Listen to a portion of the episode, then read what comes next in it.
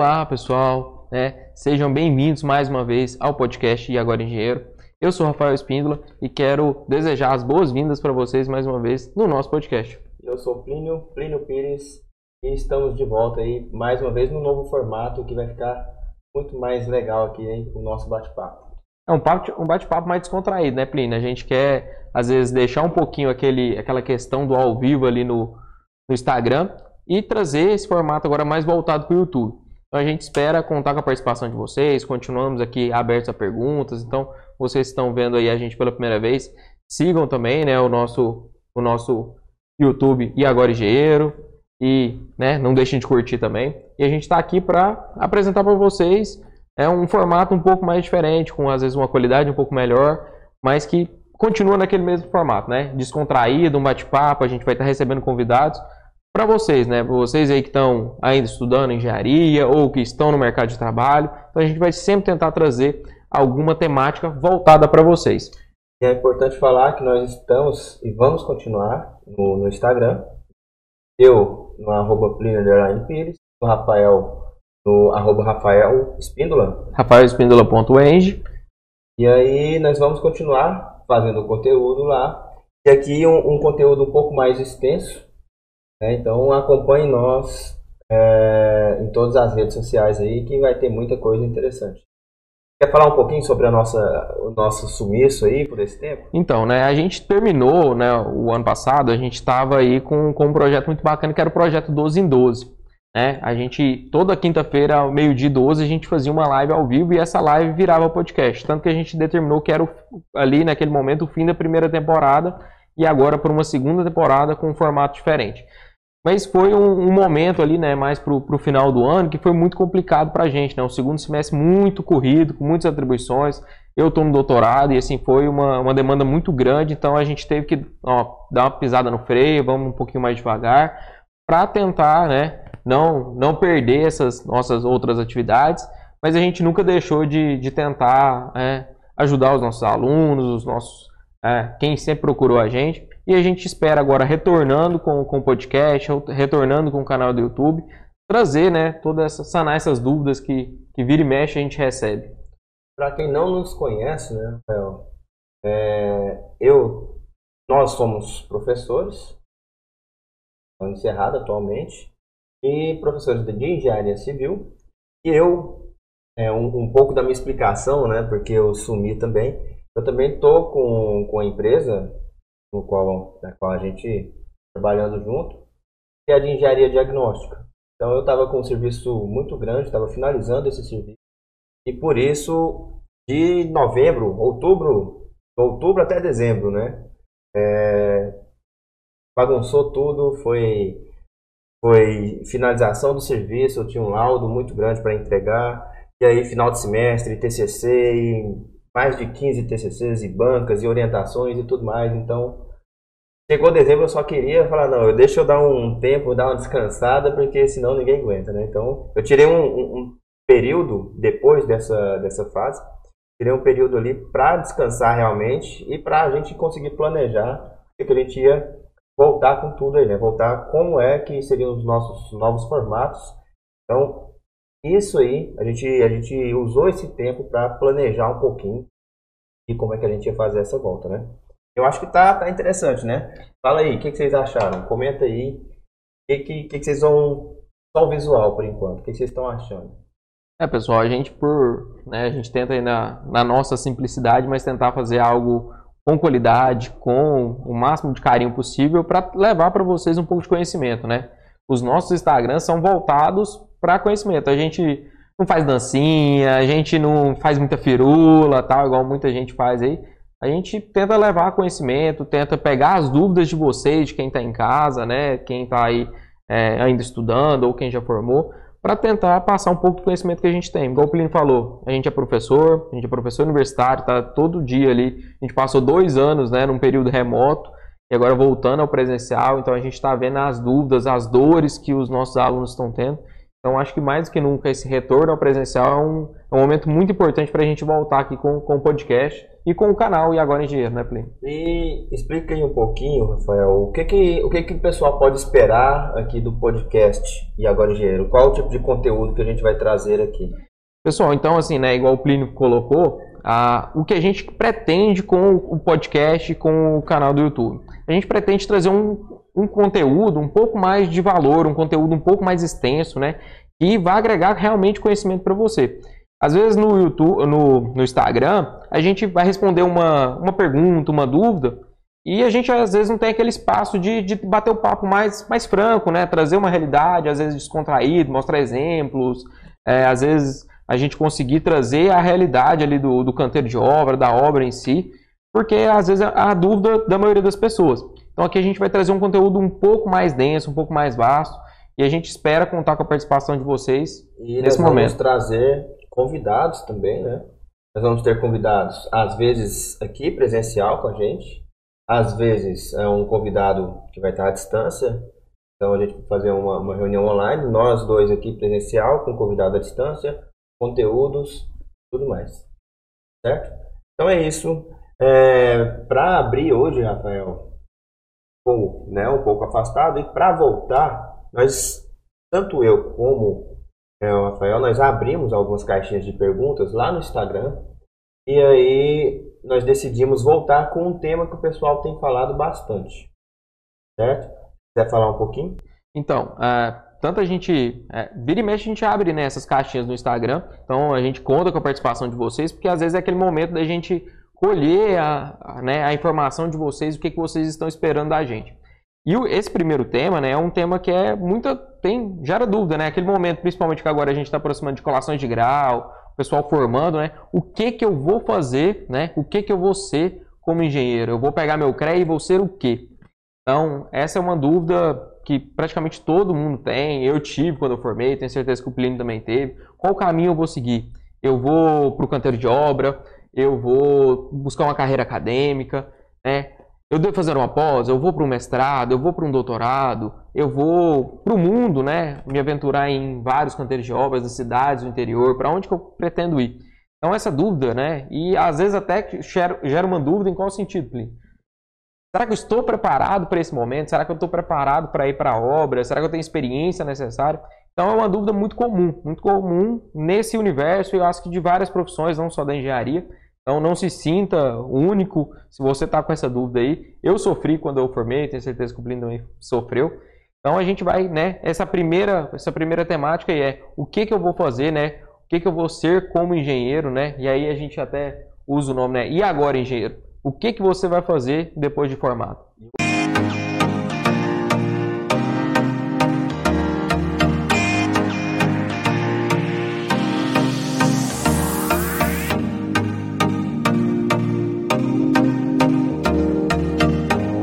Pergunta que eu recebi, que foi inclusive a que você recebeu também, é sobre carreira acadêmica ou construção civil.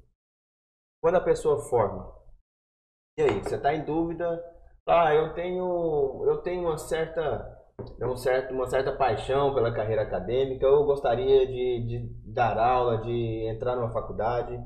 E aí? Mas como é que eu faço para conciliar? Eu tenho que escolher um ou outro? Qual o caminho para trilhar se eu quiser é, seguir a carreira acadêmica? E depois, eu consigo conciliar a carreira acadêmica com o mercado? Né? Então, uh, daqui a nós vamos falar um pouquinho sobre sobre o, o passo a passo da carreira acadêmica, né? A pessoa que está vislumbrando, sei lá, um doutorado lá na frente. Como é que ela chega nesse doutorado? O Rafael é doutorando, né? Ele hum. É. Tô na metade. Nós dois, nós dois somos engenheiros civis, nós somos professores, nós somos mestres em engenharia civil e o Rafael está cursando o doutorado. Então a gente vai explicar um pouquinho dessa carreira. Mas antes disso, eu quero contar um pouquinho da minha experiência, respondendo essa caixinha aqui. Foi o seguinte, quando eu formei, eu formei em 2013, né? Tá velho, né, Plínio? Tá ficando velho Os já. cabelos brancos vão entregando a idade. Mas eu formei em 2013 e aí eu tive a dúvida que todos os, os alunos já tiveram, que todos os, os formados já tiveram um dia. E é, e agora? E agora, engenheiro? O que é que eu vou fazer? É, eu segui uma carreira acadêmica na, na, na, faculdade, na federal, então lá a gente consegue seguir uma carreira um pouco mais é, científica durante o curso. E lá eu fiz iniciação científica, fiz o TCC com a mesma orientadora, e aí eu já estava engatilhado para o mestrado. Só que aí o que, que acontece? Eu estagiava, por uma parte eu estagiei voluntário, né, para a pessoa falar, ah, é, eu não quero estagiar não, que o pessoal não paga bem. Eu estagiei mais de, mais de ano, voluntário, até abrir o processo seletivo eu consegui entrar no mesmo estágio, ganhando 300 reais. ganhando 300 reais. Era muito dinheiro na época. Muito. Isso em 2000, não, não era tanto dinheiro. Os estagiários comuns recebiam um salário mínimo em torno de 700 reais. Ah, era que eu ganhava. Eu ganhava metade de um salário mínimo. E estava ótimo, eu estava fiscalizando obra, mexendo com orçamento. Era dentro da, da faculdade ali. E aí o que, que acontece? É, estagiando, olha só como é que as coisas vão acontecendo, né? Eu estava estagiando de maneira voluntária, depois eu consegui é, receber, consegui passar no processo. E lá dentro, como eu fazia o, o, trabalho direitinho lá, eu fiz amizade com o mestre de obra, fiz amizade com engenheiros das outras obras que a gente fiscalizava as obras.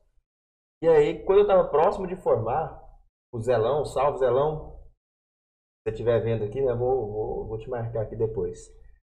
Zelão, mestre de obras, lá de onde eu trabalhava.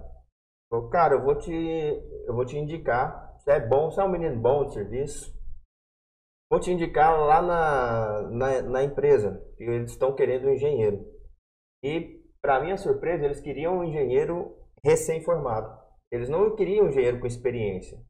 Por quê? Às vezes o recém-formado tem essa, essa vantagem. E as, tem empresa que gosta de moldar o engenheiro conforme ele trabalha. Né? Quando você pega um engenheiro velho de casa, ali o cara já tem as, as ideias deles, ele, ele já tem os conceitos formados, é muito difícil você mudar a cabeça de, um, de um, uma pessoa já que trabalha com aquilo há muito tempo. Então eu estava ali certinho, ó, eu trabalhava, já me conhecia, me indicou, conversei com o cara, e aí ele falou, não, é, é o seu perfil que eu quero mesmo, eu quero, não precisa ter experiência, nós vamos te treinar aqui, e eu só preciso disso. E aí, cara, eu tava lá com, eu já tinha feito o processo seletivo do mestrado, e só estava esperando o resultado. Mas eu já estava, já tinha ciência que eu tinha que eu, que eu, tinha um, que eu tinha uma grande chance de passar, porque eu fiz durante a faculdade, eu publiquei alguns artigos, é muito importante. Publiquei alguns artigos durante a faculdade com a professora que eu estava pleiteando uma vaga no mestrado. Eu fiz o TCC com a mesma professora, então ela já conhecia um pouco da minha carreira acadêmica, né? Um pouco da carreira científica. E é isso que eles querem com o mestrado. E eu conversei com o cara, o cara falou, olha, isso aqui em 2013, 2013, no final de 2013, eu ia receber, eu ia cuidar de duas obras em dois locais distintos, uma distância ali de 150 quilômetros.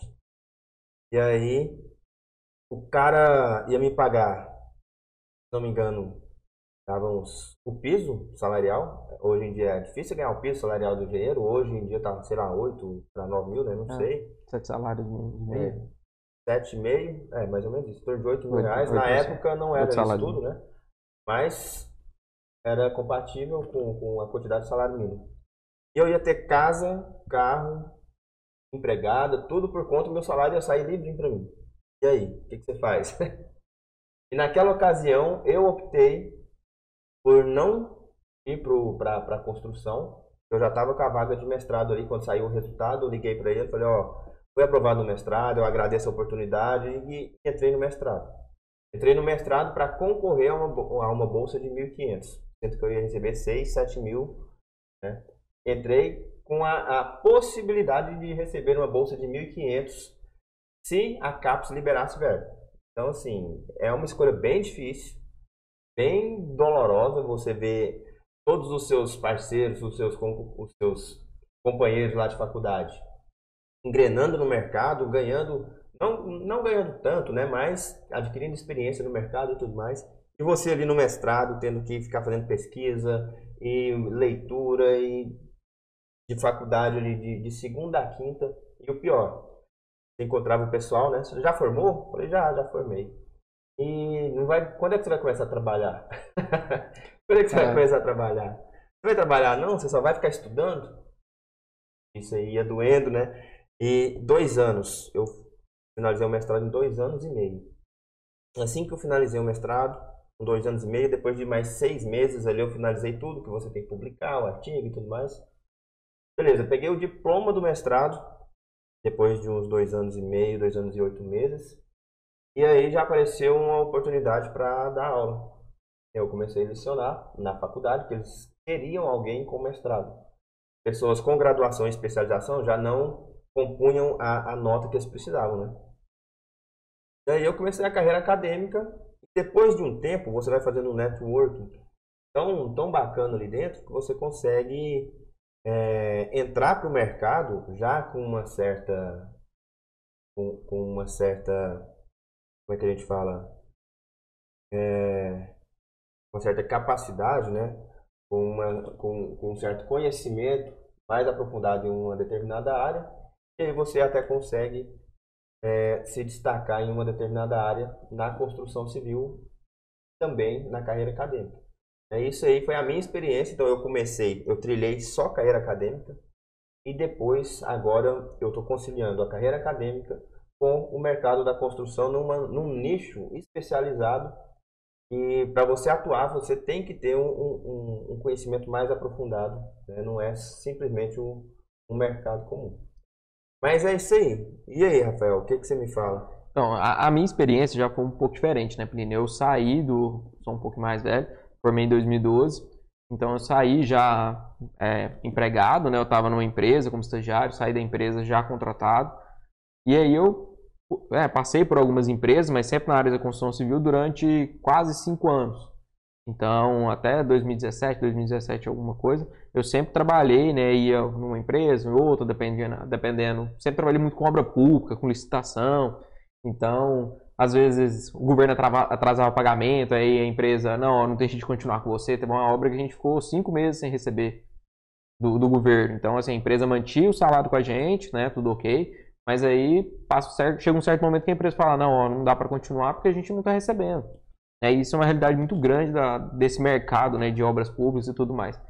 Mas aí chegou um certo momento que eu dei aquela, ah, vou, vou dar uma estudada para concurso público, né, estudei para concurso, passei, né, tanto que hoje aqui na instituição, na, na Unicerrado, no Centro Universitário de Goiatuba, eu sou concursado. E aí, neste concurso, é, eu dei uma estabilizada na área docente. E aí, quando eu entrei na docência, que aí eu ah, preciso seguir um caminho. Mas lá, enquanto eu ainda estava no canteiro de obras, eu não parei de estudar. Eu continuei, eu escolhi uma, uma pós-graduação, né? Mas foi uma pós-graduação no, no mercado que eu estava. Eu estava ali pensando em gerenciamento de obras, em como gerir todo esse processo, canteiro e tudo mais. Então eu fiz uma pós-graduação nessa área, então que acabou me trazendo uma bagagem né, importante para esse mercado que eu estava no momento. E também me possibilitou até concorrer ao, ao processo seletivo no concurso, porque especialização mínima, né? Eles, eles pediram, né?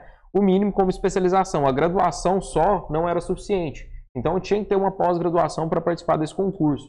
Então pode ser às vezes um primeiro passo, né? Para quem está formando, no mínimo já, ah, não, vou fazer pelo menos uma especialização, tem algumas de um ano, a maioria são de 24 meses, mas né, fazer uma especialização e às vezes uma especialização na área que possa trazer alguma vantagem para você pode ser às vezes um primeiro passo, porque pode te abrir portas. Igual se eu não tivesse especialização naquela época, eu não teria feito concurso, eu não estaria aqui hoje, né, às vezes nesse, nesse mercado.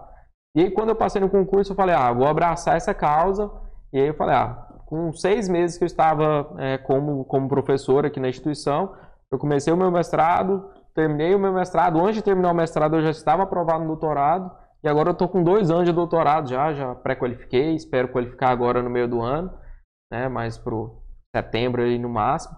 Então, assim, é um, é um trabalhozinho árduo, não é fácil, mas assim, eu tive que ralar, né, como o Plínio teve, uma... e eu acho que às vezes vai muito da formação também, pessoal. Então, o Plínio, a formação dele na, na Federal era uma formação um pouco mais acadêmica, né? Tinha uma formação voltada também muito para iniciação científica, tinha muito incentivo nessa área. Tinha incentivos. É, já, por exemplo, eu formei numa particular, formei na PUC, o incentivo não era tanto para esse caminho, né? Era mais para a gente entrar no mercado de trabalho, conseguir né, alocar em algum, em algum mercado. principalmente na, na, na construção civil. Então eu tive esse, esse trilho, né, muito da instituição. Mas isso não fecha as portas, né? Tanto que outros colegas que né, formaram comigo, ou antes ou depois, também estão nessa área de docência, passaram em outros grandes concursos. Não, e... E, a, e, a, gente está formando, né? A gente formou alunos aqui que estão é, pleiteando vaga, passaram em programa de mestrado do, do Instituto Federal, como, como o Álvaro, né? E assim, aqui a gente é uma instituição público-privada, vamos falar assim, porque ela é pública, mas tem um, tem um, um nicho, né, um contorno de, de privada. Mesmo assim, o, o aluno né, foi bem sucedido, passou num, num processo seletivo do mestrado de grande relevância no mercado, né? E é interessante falar que é, aqui nós temos dois exemplos de pessoas que seguiram é, caminhos totalmente diferentes durante a faculdade e que agora né, a, o caminho convergiu ali e estamos nós dois aqui é, conversando com vocês. Nós dois estamos dando aula, nós dois estamos é, temos experiências no mercado e nós dois estamos também com projetos no mercado de trabalho. Então, isso não te exclui de um ou de outro. É muito, muito importante falar isso, né? Como eu tive o incentivo científico lá, às vezes eu poderia pensar, não, eu vou ser só seguir carreira acadêmica e tudo mais, eu nunca vou pisar na obra, não é, não é bem assim, tá? Não é bem assim. Tanto que para você que quer seguir só carreira acadêmica, para você manter é, uma, uma boa carreira acadêmica, uma boa estrutura acadêmica ali, você tem que estar atualizado com o mercado de trabalho. Não existe você desvincular uma da outra, certo? Tanto você que está só no mercado, que pensa em seguir só o mercado, se você parar de estudar, você vai ficar para trás. E se você, não, eu vou, eu vou só ser professor, eu não preciso ter contato com obra, você também está enganado. Você precisa ter essa vivência da obra para conseguir passar para os alunos ali em sala, porque senão não adianta. É, né? Uma das, das principais coisas que a gente fala, por exemplo, é, até no, nessa, esses novos métodos de ensino que a gente tanto escuta, uma das principais coisas assim, é contar a nossa história, a nossa experiência. Quando a gente conta uma história, né, a, a pessoa né, ela concentra mais, ela, ela vai ter um grau de, de, de, de aprendizagem ali muito maior do que simplesmente a gente passar um texto escrito no quadro, por exemplo. Então, quando a gente conta e transmite o que a gente viveu de experiência e tudo mais, é, a gente consegue ensinar mais. E a gente precisa dessa bagagem. E mesmo durante todo esse processo de mestrado e agora doutorado, eu não deixo de estar em campo, não deixo de ter uma obra. Às vezes eu não consigo ter a mesma. É, tá tão forte no mercado, disputando obra com, com outros engenheiros, mas vira e mexe a gente faz uma obra, faz um projeto, a gente continua, né? Porque é importante a gente ter essa, essa vivência. E aí vai a questão de foco, né? É, atualmente, o foco o, o, o, Rafael, no caso, como diretor de curso, você tem um, um, horário ali, você tem que cumprir um horário. Agora, vamos supor, ah, não, Rafael, não, não vou, vou sair da direção, vou ficar com algumas aulas aqui e vou focar mais no mercado. É possível? É possível. Então, assim, você não precisa ser um, um professor de dedicação exclusiva ali na faculdade. Você consegue, ah, eu, às vezes você pode, dependendo do seu nível de, é, de que fugiu a palavra, mas do seu nível de conhecimento em determinada área, você consegue dar aulas em pós-graduação e aí você trabalha no final de semana com as pós-graduação e, e, depois durante, o, durante a semana no mercado. Então isso não exclui você de nada. É, a sequência, Rafael, para quem não conhece, qual é a sequência? Vamos supor, a pessoa está no curso de engenharia e ela quer chegar no doutorado. Como é que ela passa por cada uma das etapas? É, como é que o que facilitaria a jornada dela durante o processo e quanto tempo ela levaria para chegar lá, sou doutor em alguma área? Para quem não, não conhece muito bem essa, essa jornada científica, essa jornada acadêmica. Então, eu falo que, por exemplo, por experiência própria, Plínio, quando eu comecei, é, a gente sofre um pouquinho, principalmente na hora da seleção. Né? A seleção às vezes não é tão, tão simples como a gente espera, independente se é uma instituição pública ou privada. Acho que o primeiro, primeiro passo que a gente pode dar, às vezes, é antes de se tornar engenheiro. Né? Antes da gente ser um engenheiro, é, às vezes na graduação a gente pode começar, igual o Plínio começou na iniciação científica.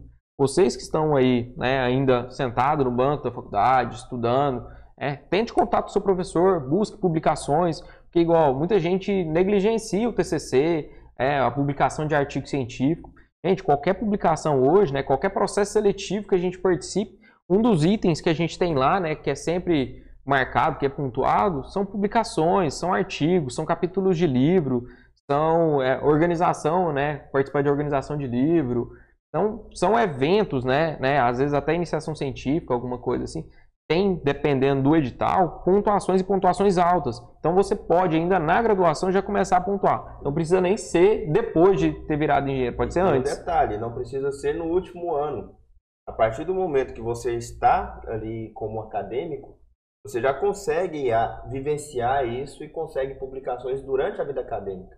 Não precisa esperar chegar no TCC. Não, e é muito importante que às vezes até os alunos que estão iniciando agora, né, primeiro, segundo, terceiro período, podem começar a escrever, porque essa escrita vai te trazer maturidade. Você não vai pegar, sentar, não vou escrever um artigo A1. Isso não, não nasce da noite para o dia. Você tem que começar, tem que maturar ele ali ao longo do tempo. Então, se você está lá nos primeiros períodos, comece a, a escrever, né, a, a trabalhar em cima disso, porque se você tiver uma, uma boa produção acadêmica ali, com certeza o nível dos seus trabalhos vão estar tá, né, elevando. E você elevando o, o nível dos seus trabalhos, você vai conseguir publicar cada vez mais alto. O, principalmente né, pensando em quadros e tudo mais.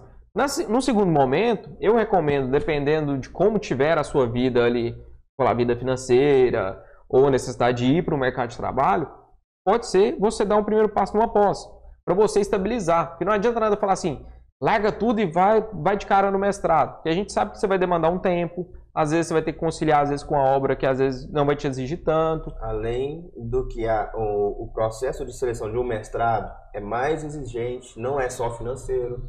Justamente. Então, o que a gente precisa é que você às vezes tenha ali um, uma retaguarda. Então, às vezes você vai ter que começar a dar um passo menor, ir para o mercado, conseguir fazer um, um caixa ali, né, uma reserva de emergência, para depois começar a dar o passo do mestrado. Conseguiu a vaga de mestrado, os mestrados hoje variam em torno de três anos. Você pode até terminar antes, mas em média a gente sabe que mesmo que você é comece de... rápido, no final você termina ali por volta de três anos. É muito difícil. O prazo, o prazo geralmente é de 15, 15 a de 18 a 30 meses, né? Que dá um ano e meio a 18 a 30? A 36. É, 18 a 36. É. Eu não sei se é de um ano e meio a dois anos e meio ou se é de um ano e meio a três anos no máximo. É. O prazo máximo para você. O prazo máximo é três anos, mas assim, um ano e meio você já consegue, mas um é muito difícil. Porque a gente precisa mais é que você tenha uma produção de qualidade. E aí, o que, que a gente precisa? Que você, às vezes, comece a pensar isso antes. Você começou, terminou seu mestrado, conseguiu ali graduar tal provavelmente você já vai começar a querer, né, se ainda não estiver, começar a, a docência propriamente dito. Você vai para o mercado de trabalho, buscar a sua vaga, buscar às vezes num cursinho, né, buscar numa, numa escola em graduação às vezes como um contrato, tentar às vezes um concurso público. É o caminho normal. Por um segundo momento, quando você falar assim, ah, estou preparado psicologicamente, financeiramente, vou encarar um, um doutorado.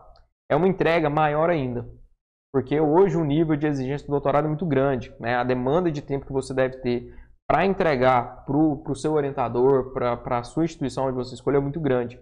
E aí, quando a gente fala demanda de tempo, não é só produção da tese, né? A gente tem que ter várias publicações, são várias disciplinas, são atividades extracurriculares, língua estrangeira, que é uma exigência, então, né, no, a mestra, no nível de mestrado, normalmente a exigência é de conhecimento é, mínimo ali de de leitura e interpretação, pelo menos, de, de uma língua estrangeira.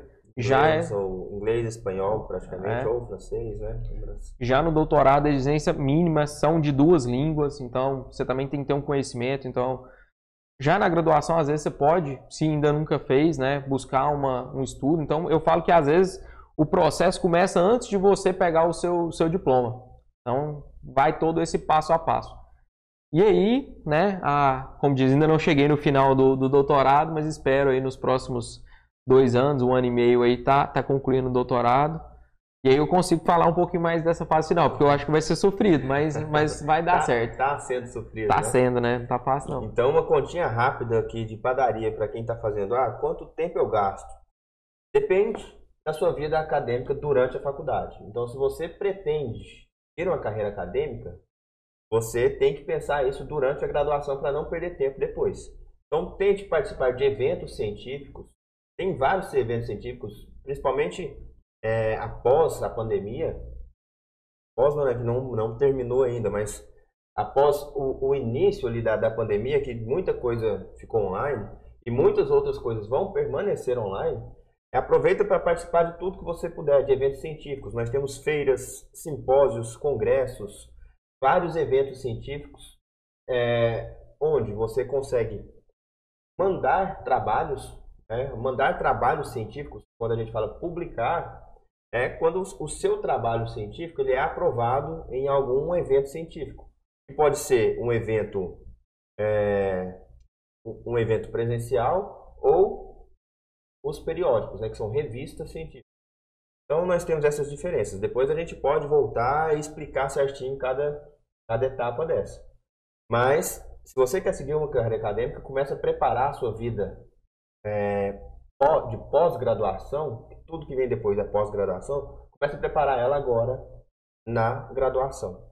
E aí depois você vai, como o Rafa falou, é, encara ali uma especialização, porque você não sai maduro o suficiente, é, não precisa preocupar, todo mundo sai assim, tá pessoal? Nós saímos assim, ninguém sai pronto, 100% pronto de uma faculdade.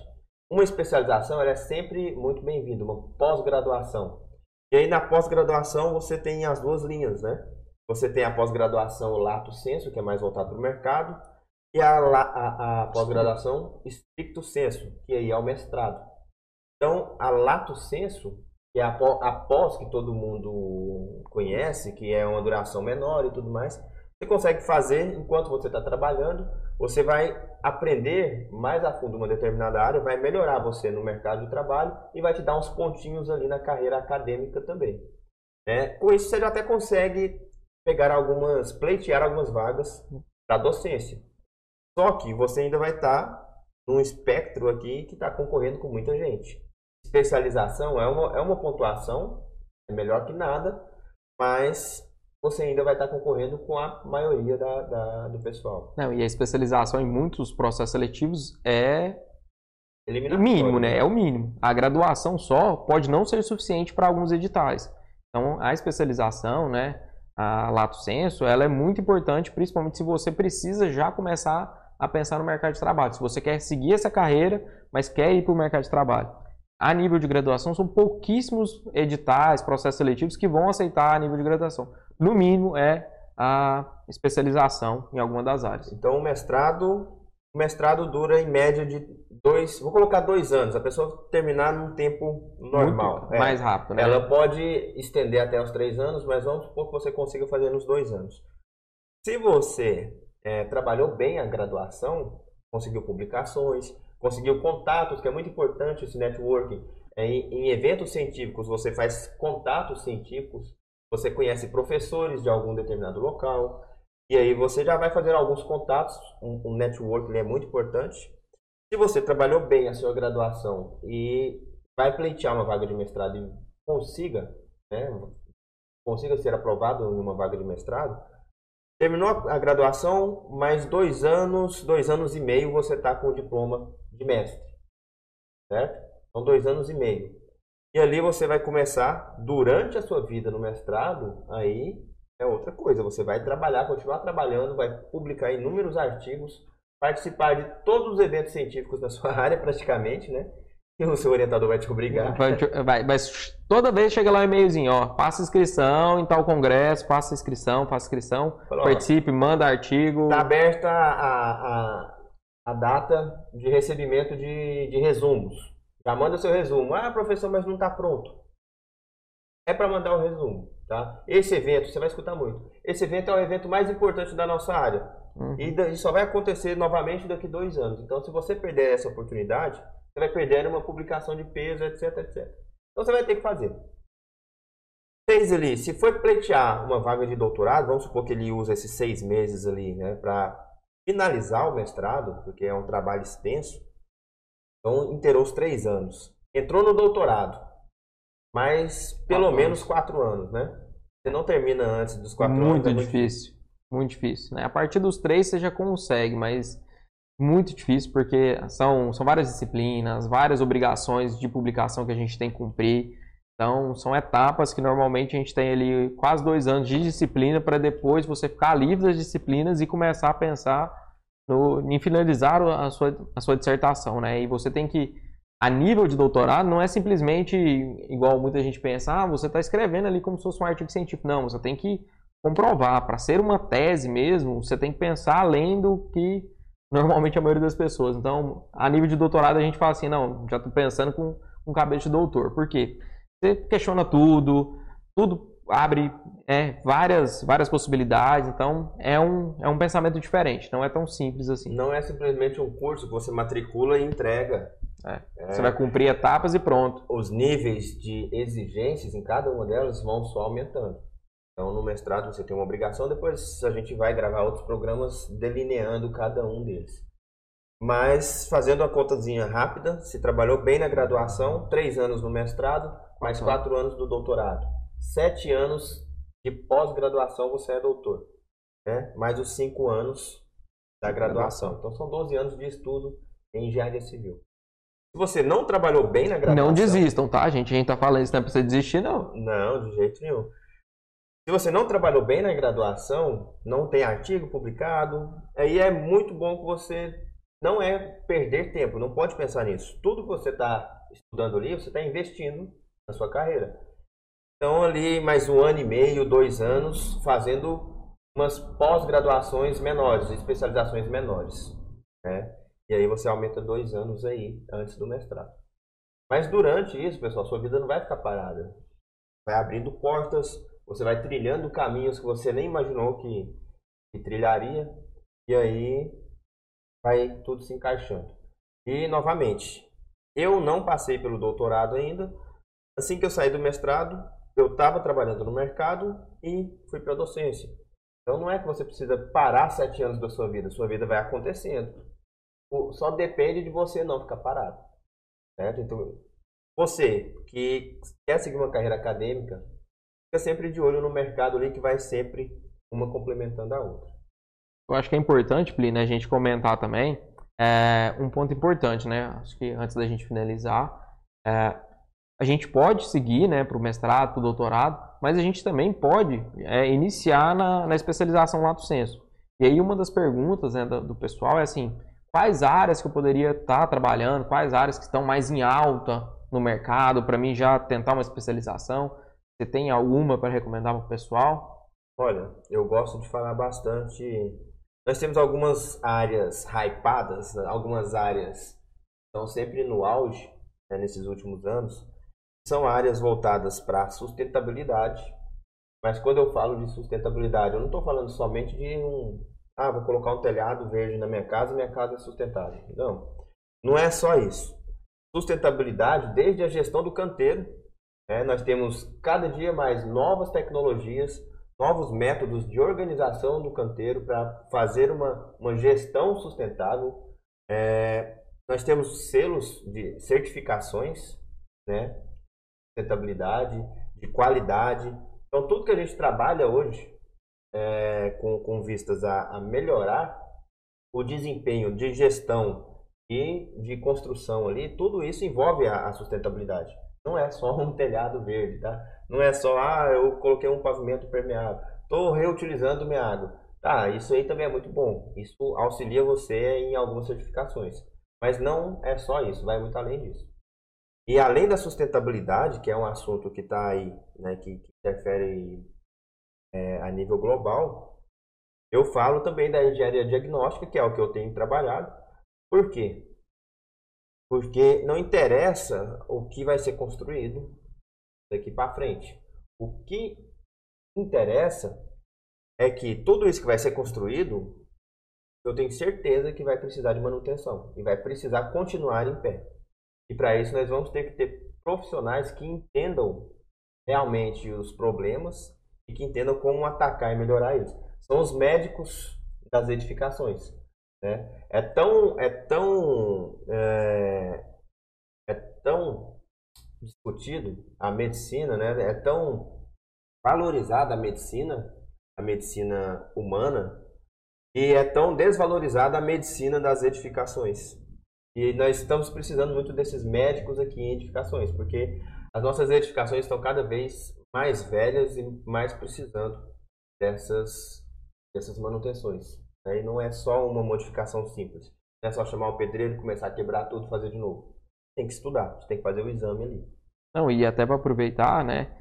Quando a gente entra na engenharia diagnóstica, a gente hoje tem um mercado muito grande, né? De laudos, perícias. Então, é um mercado que tem muito pouco profissional, que a gente vê hoje muito forte na internet, com vários influencers trabalhando nessa área, e é uma área em franco crescimento. E eu digo ainda assim, ah, o pessoal me perguntou, ah, mas na área da saúde, às vezes hospitais, tal, tem alguma coisa da engenharia? Gente, pós-graduação a gente tem várias áreas diferentes.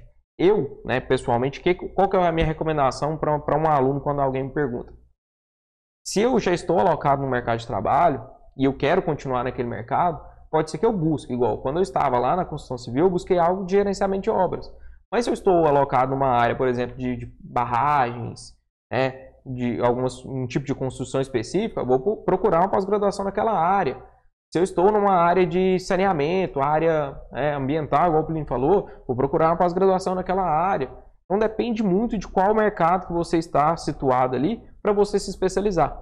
Mas assim, seja, tente ser o melhor na área que você né, estiver trabalhando e não precisa, né? O grande, acho que o grande temor que a gente tentou trazer nessa live de hoje, né, nessa live, nesse episódio de hoje, né, do podcast, é falar é possível seguir as duas áreas. Você não precisa ser só engenheiro de campo ou só professor, que professor também é trabalho, tá, gente? Não é não é coisinha ali para brincar, porque a gente trabalha muito. Então, né, você pode seguir os dois caminhos. Não precisa escolher só um deles. Né? Basta você ter uma gerência profissional, conseguir gerir seu tempo bem. A gente sofreu um pouquinho no final do semestre passado, mas ó, vamos pisar no freio um pouquinho e a gente volta. E a gente está tentando voltar melhor ainda. Só que eu ainda quero, né, para quem está nos assistindo agora, Plin, quem ainda não está seguindo o canal e Agora Engenheiro, siga o canal e Agora Engenheiro, né? Clica aí no botãozinho, dê uma curtida pra gente. Também visite os nossos perfis né, no Instagram. Eu sou rafaelespíndola.eng, estou lá trazendo conteúdos, muitos, né, estou agora tentando trazer mais stories, trazendo algumas realidades, coisas do dia a dia, minha vivência profissional, né? Porque eu sou, além de professor universitário, também sou diretor do curso, e ainda sou estudante, né? Doutorando. Então é um, um dia bem atribulado, mas estou ali tentando trazer a vivência para vocês. E tem também o nosso, o nosso amigo aqui, né? o host também do podcast e do canal E Agora Engenheiro, o Plínio Pires, né? E tem outros canais também, né, Plínio? Fala um pouquinho. É, eu tenho eu tenho meu perfil pessoal. Eu estou trabalhando no perfil pessoal, mas eu apareço mais nos stories lá. Sempre abro uma caixinha para vocês mandarem sugestões. Tenho trabalhado com engenharia diagnóstica eu vou focar um pouquinho a minha rede social lá e mostrar um pouquinho como é que funciona esse mundo. E aí a gente pode trazer aqui também, né? Nós vamos abrir outros temas aqui dentro. E nós vamos deixar aqui na descrição, né? Deixar aqui na descrição do vídeo. É, você dá uma olhadinha. Vamos deixar todos os canais. Tem um, nós temos alguns canais focados em na parte científica, na parte científica voltado aí também para a formatação do trabalho científico etc. Tá, então, tudo isso aí a gente vai, vai trazendo com vocês aos poucos. E é claro, a, a, a participação de vocês aqui é muito importante. Deixa sempre um comentário, a gente está sempre lendo os comentários. É, a gente sempre traz, é, estuda um tema de acordo com o que o pessoal está querendo, de acordo com as dores do, do, do dos nossos nosso público, do né? nosso público, né, que são alunos, alunos de engenharia recém e recém-formados de engenharia. Então, se você está desde o primeiro período, que você não sabe o que vai seguir, é importante você acompanhar esse trabalho. Se você está ali no limiar, oitavo, nono, décimo período e está meio perdido, é muito importante você acompanhar. E se você também acabou de formar e está meio perdido, ah, não sei o que, que eu faço, eu vou fazer um curso no YouTube, eu vou fazer isso, eu vou fazer aquilo. Então é muito importante, tá? A gente vai trazer várias dicas. E esse canal é feito principalmente para vocês que têm essas, essas dúvidas. Então, se, não perca a chance de, de participar e tentar ter um assunto que você comentou aí, discutido aqui, né? A gente pode trazer alguns, alguns participantes, alguns convidados especialistas em uma determinada área para responder alguma dúvida. É, a, a gente sempre traz, né? A gente já trouxe ex-alunos, trouxe a, pessoas que estão ainda graduando, a gente trouxe colegas de trabalho, pessoas é, fora do nosso meio para falar. A gente já tem algumas, é, algumas propostas de convidado para os próximos episódios. A gente vai tentar sempre, toda semana, sair com um episódio novo, né? Toda quarta-feira a gente vai lançar um episódio novo no YouTube e provavelmente na quinta-feira a gente vai estar tá lançando ele também em podcast, né? No podcast Agora Engenheiro. E a gente precisa, né? Ou comentando aqui, ou nas caixinhas de perguntas no, do nosso Instagram. Mande seu tema, mande sua dúvida, que a gente vai tentar responder. E só para finalizar, Rafael, é, quem não acompanhou, nós temos outros episódios que ainda estavam no formato antigo. Nós tínhamos alguns probleminhas de áudio ali, a gente estava começando, mas nós começamos, isso que é importante. Agora nós voltamos e vamos seguir, certo? A gente vai manter a constância aqui, se Deus quiser. E tá tudo lá no, no podcast. E agora, engenheiro, você consegue assistir, ouvir né, no, no, Spotify, no Deezer, é, Apple Music, né? Então. Todas as, as, principais plataformas vocês conseguem acompanhar o nosso podcast. Então é isso, Rafael. Eu deixo aqui meu abraço, né? E vamos lá, seguir firme. E abraço pessoal. Até mais. Até a próxima. Tchau.